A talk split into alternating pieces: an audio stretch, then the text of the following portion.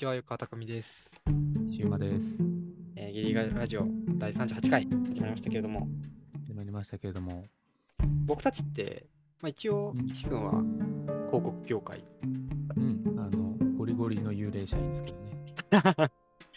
で一応プランナー？そうだね、プランナーです。はい。でまあこのゲリララジオのね、タイトルもね、毎回うん、秀逸なものを考えてくれて、そうね。あの、もう、ほぼほぼ、まあ、いいや、いいや、話。ははい。い。で、なんか僕も、まあ、最近コピーだけを考えるっていうのはあんまりなってたんだけど、まあ、会社の最終的なアウトプットが、まあ、言葉だったりすることってあるんですけど、会社のミッションとか、うん。ビジョンとか、なんか、すげえ難しいなって思うのが、うんうん。お客さんとそういう言葉を決めるプロジェクトってどうやってやるのみたいな。お客さんと言葉を決めるって、もうちょっと具体化するとどういう仕事があるんですか？まあ、例えば、そういう商品のキャッチコピーを決めようとか、はいはいはいはい。まあ、この会社が目指してる存在意義とかってなんだろう？みたいなことをうん言葉にまとめるとかさ。うんうん。企業理念みたいな。そうそうそうそう。なんかめっちゃむずいなって思うわけですよ。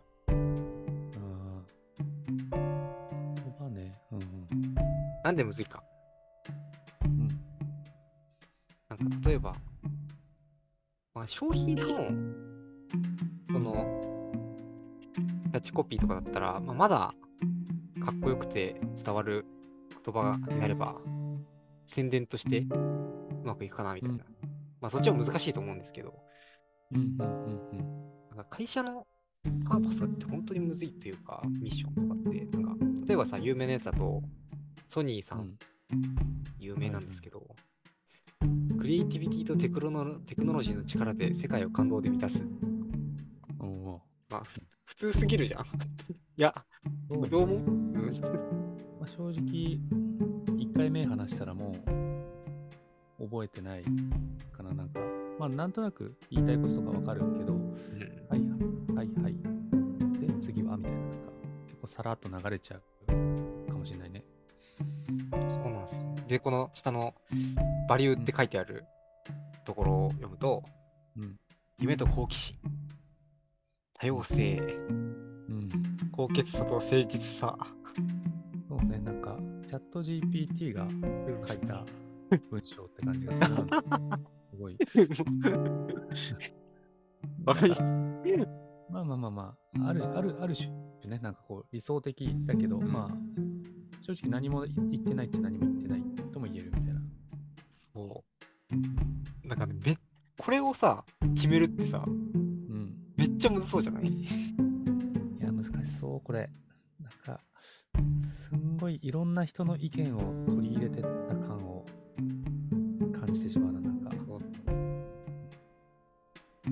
でもなんか、うん結構、あ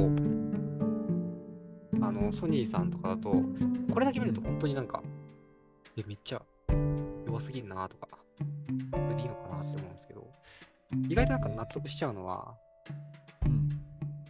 なんか、僕の好きな本で、うんソニー再生、変革を成し遂げた異端のリーダーシップっていう、このラジオ であんまビジネス書を紹介するのはあんまないけど、うんうん。いいっすね。ソニー再生。これ、著者の平井和夫さんは、な、何の人なんですか？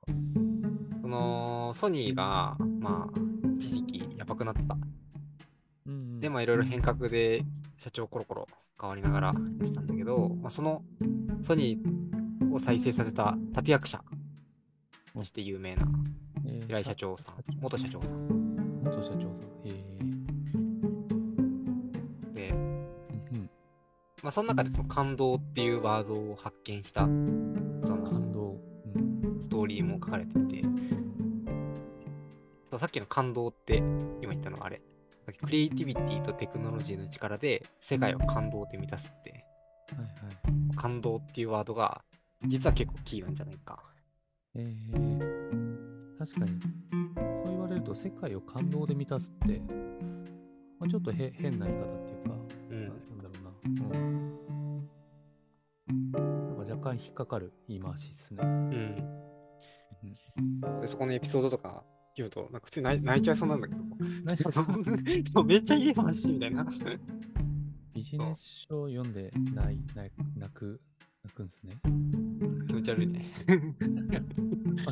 内容がそんだけいいんですよね。そう、いや、よくて、どういう話かっていうと、あの、まあ、この社長さん、まずすごい面白いのが、ちょっと感動っていうワードとはちょっと嫌いな話かもしれないです。けど、結構いろいろソニーだけにいた人っていうよりはいろいろなあの異端社長と呼ばれていてえいろいろまあ海外そ,、まあ、でもソニーの中でもか。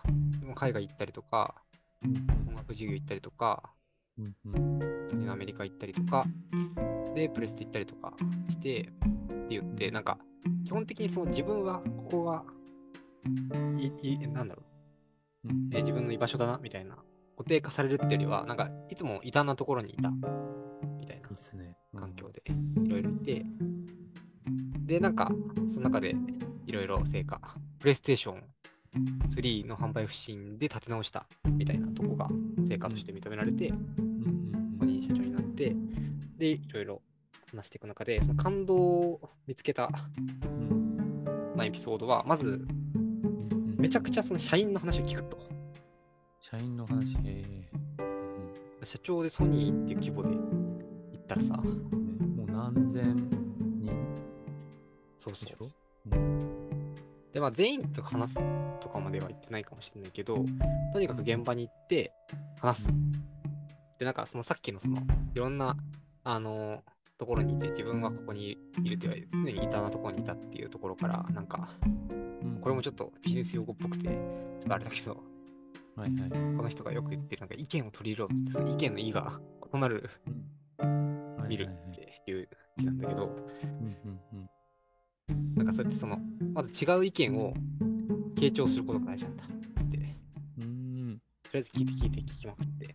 うんうんで、なんか、その中で見えてきたのは、結局みんな、めちゃくちゃソニーのものづくりに対して、うんめっちゃこだわりがあって、ものづくり大好きで、はいで、その過去の体験の中で、うん。すごいこのソニーの製品に、うんなんか感動を覚えた瞬間がある。で、その自分でうん。社長、平井社長自身もあるし、そのなんかものづくりの状態、なんかこだわりにすごい感動を覚えて、はいでなんかこれは顧客を僕らは感動させられる何かを持ってるんじゃないかみたいな。ので、なんか過去そのソニーの初めてのラジオの製品を手にした時の感動の、本当に社長とかっていうところじゃなくて子供時代の話とかが出てきて、うん。その話とかがよくとちょっと負けてくるんだけど、なぜか。全然感動をあの言葉にできないけど、僕の言葉だった。あでもいいねなんかそうだなやっぱあれだよねそのまあソニーとかさ僕も今、まあ、結構大企業って言われるくらい従業員が多い会社にいるけど、まあ、正直社長と話す機会なんてうんないし、まあ、もし仮にあるとしたら僕がもう大やらかしをした時とかはいはい。に社長室に言われてあのなんてことしてくれたんだみたいな。ので喋る方がイメージしやすい。はいはい。要は社長ってのは会社の顔で要はその会社の外に対するなんか看板だからさそんな社内の一従業員と話す時間なんて作らないうん。わけですよ。それ、そういう、なんか看板になる人が、なんか、従業員一人一人の感動エピソードを聞いて、そこからソニー立て直したってのは、はい、とても下町ロケット味がある話だなって。いいな。そうね。社長ね、社長と話すんですか？なんか、一瞬話それるかもだけど、湯川君の会社は。そうね。いやそんななんかあの、ソニー、ソニーぐらいの規模の社長さんとはもうなんか全然喋れないけど、うん、まあ、5、60人ぐらいの、うん。この結会社さん構顧客、顧客は社長さんが多いんでしょ？あの、普段の業務で。そうね。うん。ちらほらいらっしゃいますね。はいはいはいえーそう。なんで、なんかめっちゃソニーの話しちゃったんですけど、まあ、最初のちょっと問いに戻っていくと、言葉むずい。そう、結局でも、そのでもなんかここまでいろいろ、まあ、僕もちょっと上手くないんで、あの、平井さん、めっちゃ文章も上手いんで、この感動っていう言葉がなぜ感動なのかっていうのを聞くとめっちゃなんか納得するのね。ああ、そう、そうなんだ、みたいな。めっちゃいい話みたいな感じになるんだけど、うんうん。なんか、結局そのでも表層的に見たら、なんか、ちょっと GPT って出したんですか？みたいな。あの、そうね。あの、チャット GPT って言ったのだんだん後悔してる流れ的に。まあでも、まあ割とね、あの、目目触りのいい言葉が並んでる感じはあるね。で、こっからさ。学んだことはさ、うん結局なんか、その、これをさ、あの、平井社長じゃないさ、人が、うんいかに感動っていうのは、こうやってこうやってこうやっていいから、ソニーは感動なんだって、なんか全然ソニーと関係ない人が言ってもさ、うんなんか、知らんかなって感じじゃん。そうだね。ソニーの社長だからかける言葉があるもんな。そうだし、まあ、それを組み立てたのも結局、社員の言葉から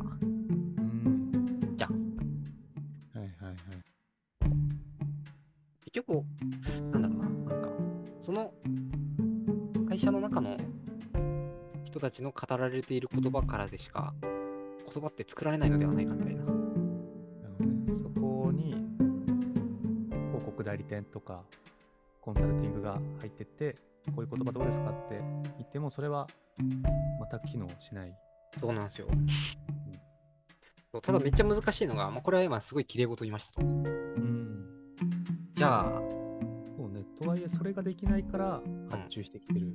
そうそうそう。うこれで頼まれるわけじゃん、広告代理店の人とかさ、ん。うん。コンサルとかやってるとさ、いや、ちょっと会社のミッションが決まらないですとかさ、うんいいマーケティング考えてくださいって言われるわけじゃん。はいはいはい。どうどうすんだろうとうん。いうので、頭悩ませてますよ。ちなみに、しくもなんか、うん。幽霊社員としてなんかやったことあるんですか？僕ね、あのーまあ、今、プランナーでコピーライターじゃないから、まあ、ちょっとあの、その辺明るくない人向けに説明しておくと、プランナーはなんか計画を作る人で、コピーライターは言葉を書く人。はい。で、まあ、最初にあの新入社員の時に適正試験みたいなやつで割り振れられるんですけど、はい僕はあのコピーライティングの能力が、まあ、著し著しく乏しいってあ判、そうなん。あのね、今でも覚えてるんですけど、はい。新入社員50人とかがさ、あの会議室とかに集められてさ、はい。あのやらされるんですよ、コピーライティング講座みたいなワークショップ。で、なんだっけな、あれだ、歯医者？うん。歯医者のコピーを考えましょうみたいな。はいはい。で、用意始めって言って10分ぐらい与えられてみんなバーって書いて、で、提出してよかったら、こう、前で紹介されるみたいな。はいはい。一回だけ紹介されたことがあって、えー、あのね、その時のコピーが、なんだっけな。これじゃ、ガリガリ君じゃなくて、ハフハフ君になっちゃうわ。っていうね。あの、はい、あのそうあのすすぐに弁明をするんですけど。あのまあ、歯が痛いから行こう歯医者とかじゃ、もうそんなんみんな一周目に出すから、いひたすらあの、ね、あの変化球投げ続けようって思って、はい。なんかガリガリ君、歯痛いとハフハフ君になっちゃうなと思って書いて、これ出したらもう、あのね、まあ、公開処刑されたんですよね。これ、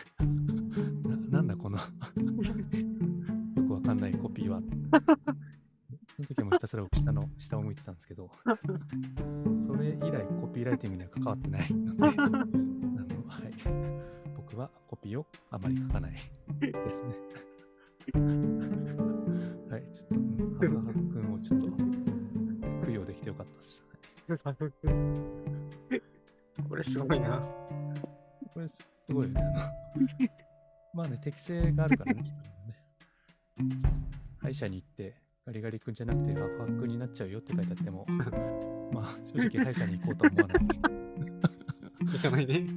ないですか。そうだから、ね、まあ言葉っていうのはうん。難しいですよね。やっぱ難しい。ゆくあくんはでも結構やるんでしょ？出てきたな。ねちょっとじゃあ輝かしい実績を。難しくないんですよ。うん僕もなんかすごい下手くそで、うんそんな刺さる言葉作れないんですよ。うん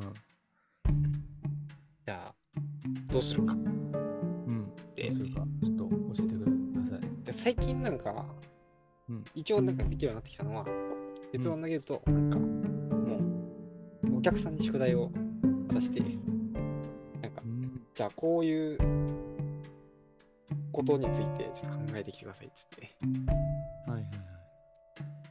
で、書いてもらって、それについて話すみたいな。もうそうやってやるのね。例えばさっきのクリエイティビティとテクノロジーの力で世界を感動で満たすってあるじゃん。うんうんこうやってやったら、ままあ、これの前段階の言葉とかも、まあ、大体こういう構造をすると。そのなんか何かと何かってやってな何にするみたいなうんうんうん感じがするじゃん。で、みんなわちゃわちゃ言うわけですよ。もっと短い方がいいんじゃないかとか、なんか、クリエイティビティが分かりづらいとか、うんそういろいろ出てくるんだけど、うん。うん僕の方でやる、その場でやるのは、じゃあなんか今、すごい、この〇〇と〇〇で〇〇するっていう構造になってるっぽいですね、みたいな。うん。で、えーっと、その手段として何でっていうところについては皆さんどう思いますか？うん。で、それで結局、あなたたちは何したいですか？って、その、分解してあげるわけですよ。はいそれで言うと、ああ、確かに僕らなんか技術強いなとか、いいや、クリエイティビティ、デザイン強いなとか。で、結局それ何したいですかって言ったら、なんか、世界を良くしたいとか、そういう話かなみたいな。ので、なんか、ミッションを考えてくださいっていうよりは、一回出てきたものに対して、もしかしたらこの構造で考えてみると一回いいかもしれないですねって構造化、メタ化してあげて、うん。じゃあ、何で何したいですかみたいなのに宿題を出していくわけですよ。うんで、人によってはそこに完全に従って、うちの会社はこれとこれで、これですっていう人もいれば、はいはいはい人によってはなんかこの構造自体に文句言い出す人もたまに出てくるわけですよ。うんなんか、そもそもこうじゃないんじゃないか。うんうんうんで、またそういうのを受け止めて、じゃあ次はちょっとその構造自体これでいいのかっていうところを考えてみましょうか。ってなるケースもあるし、うんうんなんかじゃあクリエイティビティとテクノロジーってところが出てきて、なんかそこは良さそうになりましたね。うん。で、でも最後のせなんか世界を感動で満たすところがなんか微妙になんかみんな納得できてなさそうなんで、うんうん改めてこのクリエイティビティとテクノロジーの力ってなった時に、うん世界をどうしたいか、もう一度考えてみてくれませんか？みたいな感じで、合意が取れたところと、取れなかったところを切り分けて、うん、それだったらな、つってみんなも考えさせてなるほどねいくみたいな。完全にこっちが用意したものをお客さんに見てもらうんじゃなくてもう一緒に作っていく一緒に問題を分析して構造を見て言葉を考えていくっていうなんか競争みたいなことをしてるんですね。そうなんですよ。えーこれになると、うんむっちゃ楽。うん。で、なんてもう、ね、めちゃくちゃミーティング以外の時間何もしなくて済むから、もううんだなって思いながら、うんうん。もうだってあっちがどんどん正解出してくれるみたいなそうそうそうそう。感じだもんな。うん、でも確かにそのやり方が、だってそれって実質さ、さっき紹介してた平井社長うん。がやってたことを、まあ湯川が外からちょっとツンツンってつつくことで、お客さんがお客さんの会社に対して、こう、やってもらうみたいなのと近いん。じゃない？しそれはすごいいいね。なんか、一番、まあ、楽楽してるっていうより、実はそれが一番正解に近い方法な気がするから、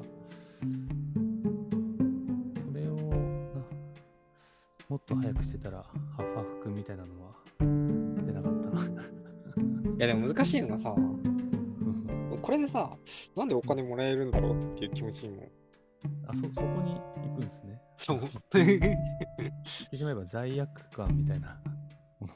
そう、これでお金も払いたくなるかまあ、でも、結果的にね、あの、いいものが多分できてるんでしょ？その、お客さんの満足度とかが高いのであれば、まあ、同じ金額払って、より納得感があるものできてれば、それは全然お金はもらっていいんじゃない？な。ああ、なるほど。まあ、もらっていいのか。またあれだよね。個人的にはその、うん。ハフカフ、ハフハフに ならないためにっていうのは、いやなんか僕もさ、今はそうやって会社のミッションそっち側ばっかやることになっちゃったけど、うん。なんか前の会社だと広告やってたからさ、うん。うん。なんかコピー書かされる場面も、まあ、正直あったわけですよ。うん。めっちゃ下手くそで、僕も。あ、ハフハフくんだったんだ。そう。僕なんだっけな。うん。僕なんかね、あの、ガンダム、その、うん。白髪染めとガンダムのコラボをやるぞっていう案件をやってたことがあって、うん。で、ガンダムって白いじゃん。ガンダム白いね。そううん。だから、そうなんかガンダム、ガンダムを染めろみたいな 喜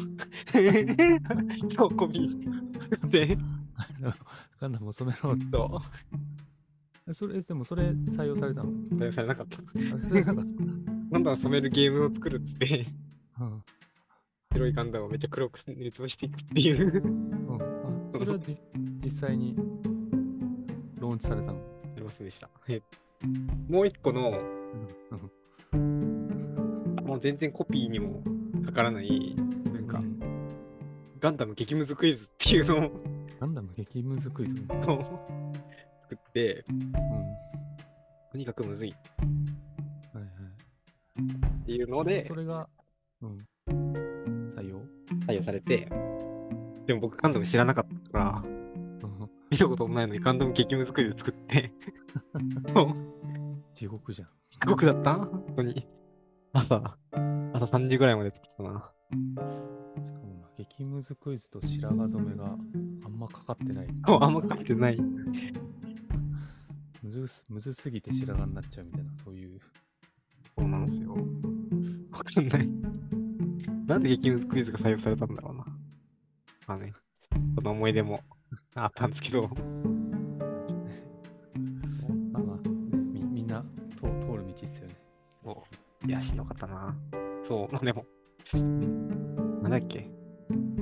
そうでもなんか、結構でも広告のコピーとかも、なんか後から振り返ってみると、結構こういうことなんじゃないかなって思う節があって、うん。なんか、ハフハフ君もさ、うん。あの、誰もさ、そうしたいなって思ってないじゃん、多分。その、そうね。うん、まあ、正直、受け狙いでできたですからね。そうだよね。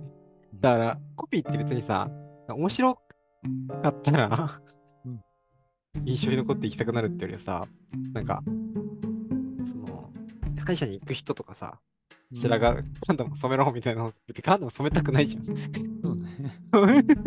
ガンダム好きな人からしたらね、染めたくないけど、で染めんのみたいな。その、歯医者にうん。行きたい人が本当に思っていることとかうん。を抽出できて、それが言葉になったら、コピーなのかな？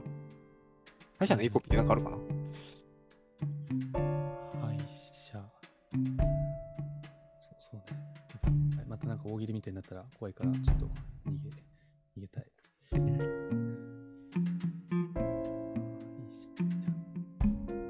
ああ、でもこれとかね、今すごい適当に。うん、今考えてもらった方がいいのか。いや、いいっす、これ。例えば、まあ調べたやつ、歯はメイクでも隠す隠せない。確かに。確かに。っと白く染めたくなるね、歯を。みたいなね。なんか、結局、カスタマーが本当に思ってることを聞く、聞く方が実は聞いて、その背景に何があるんだろうなってことをさらに詳しく聞いてみる。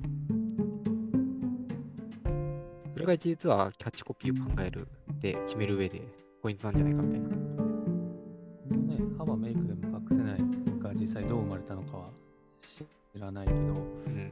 でもすごいなんか消費消費者が言ってそうな感じするもんね。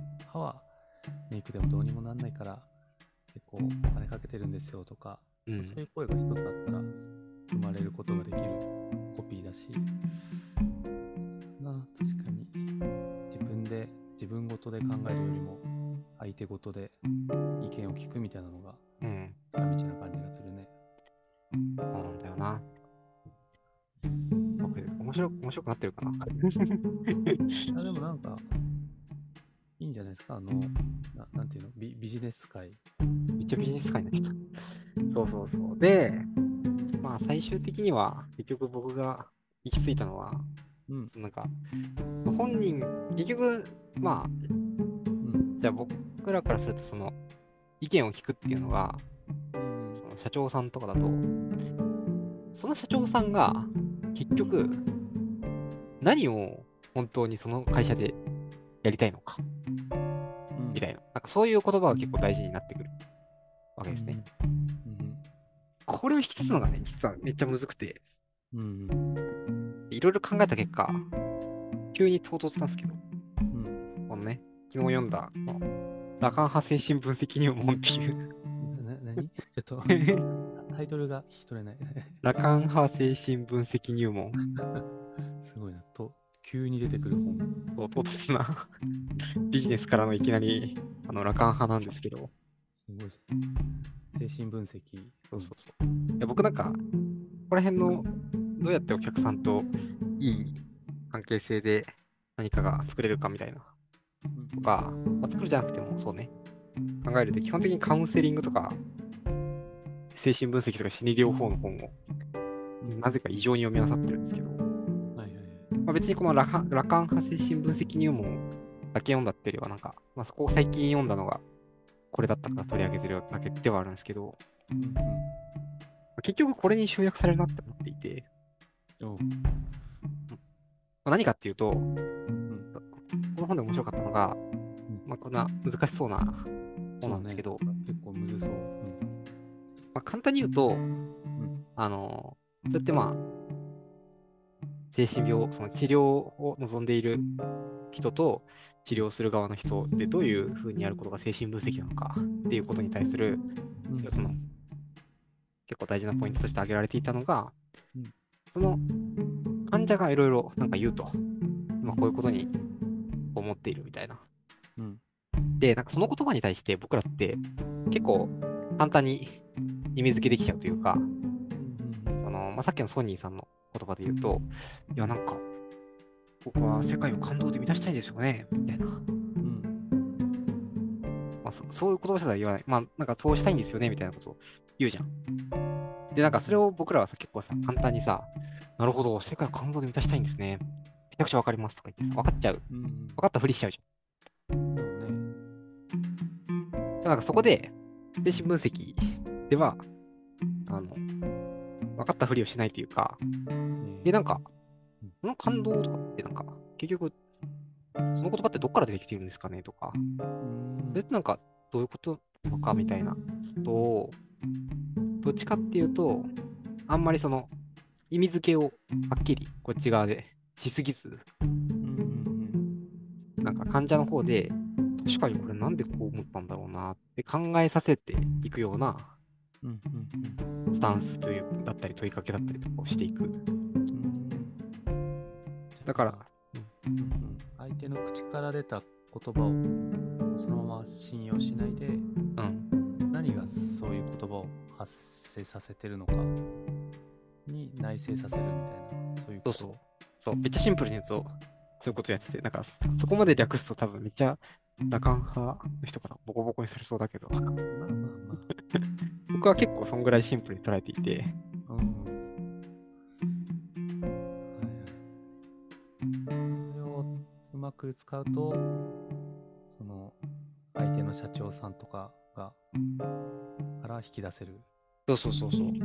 意外と、やっぱ社長さんとかで、うん、みんなね、忖度して、周りの人、別に関係性悪くなくても、社長めっちゃわかりますってなんか、みんな言うのね。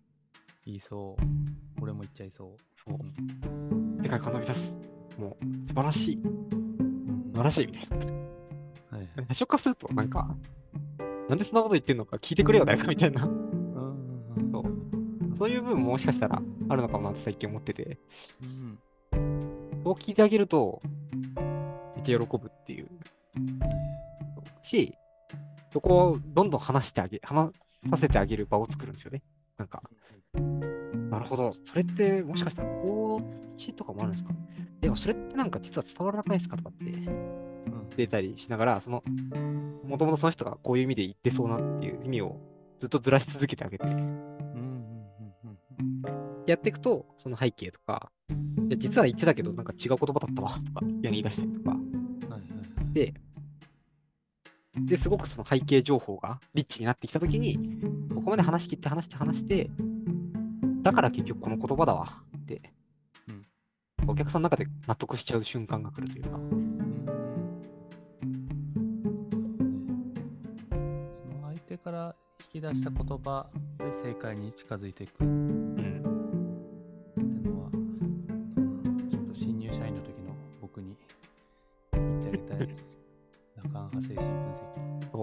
れをね、ぜひ、新入社員の方に読ませてあげたい。タイムスリップして、ちょっと検本しに行くわ、それ。いや、でも難しいんですよ、これ、やるの。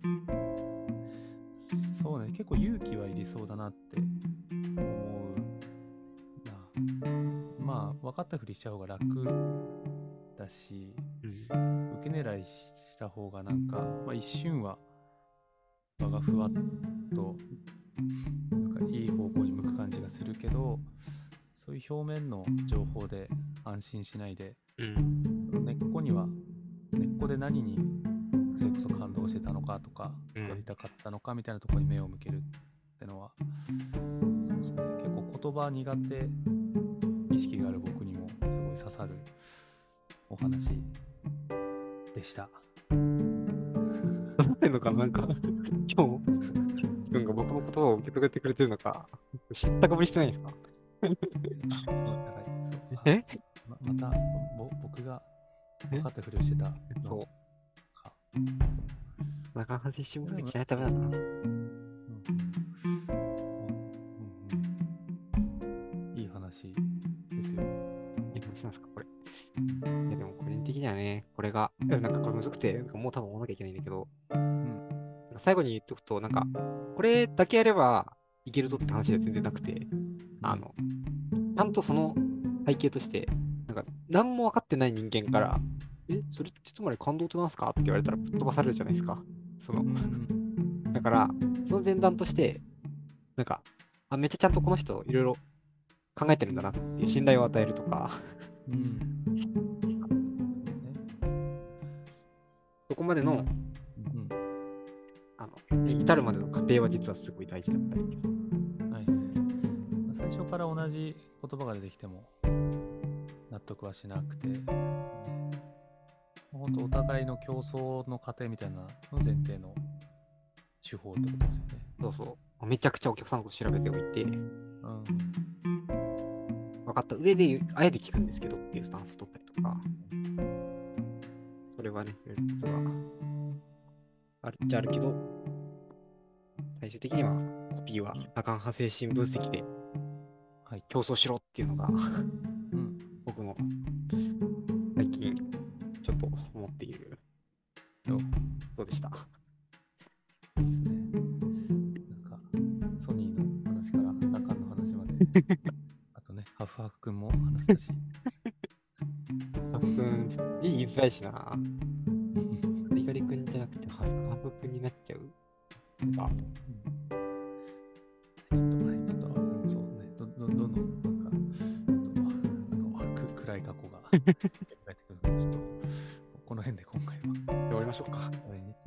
あ終わりましょうか。終わりにしましょう。はい。じゃあ、今日はビジネス的な話をしてしまったような気がするんですけど、はいえーギリギリギリギリラジオではお便り募集中です。はい。なんか、今回のテーマ、今回のテーマ、僕からいいですか、じゃあ。おじゃあ新入生、いや、新入社員、新入生の時にした恥ずかしい失敗とか、聞いてみたいですね。4、ちょっとね、僕が1個出したんで、あとゆかくんも1個ね、出したってことで、ちょっとみんなでシェアしましょう。はいあそれで、で、えっと、これのお便りは、えっと X のアカウントのプロフィールか、Spotify の詳細情報、エピソードの概要リンクから、えーお便りを書いて送ってください。ください。フォローもよろしくお願いします。お願いします。では、本日もありがとうございました。はい。ありがとうございました。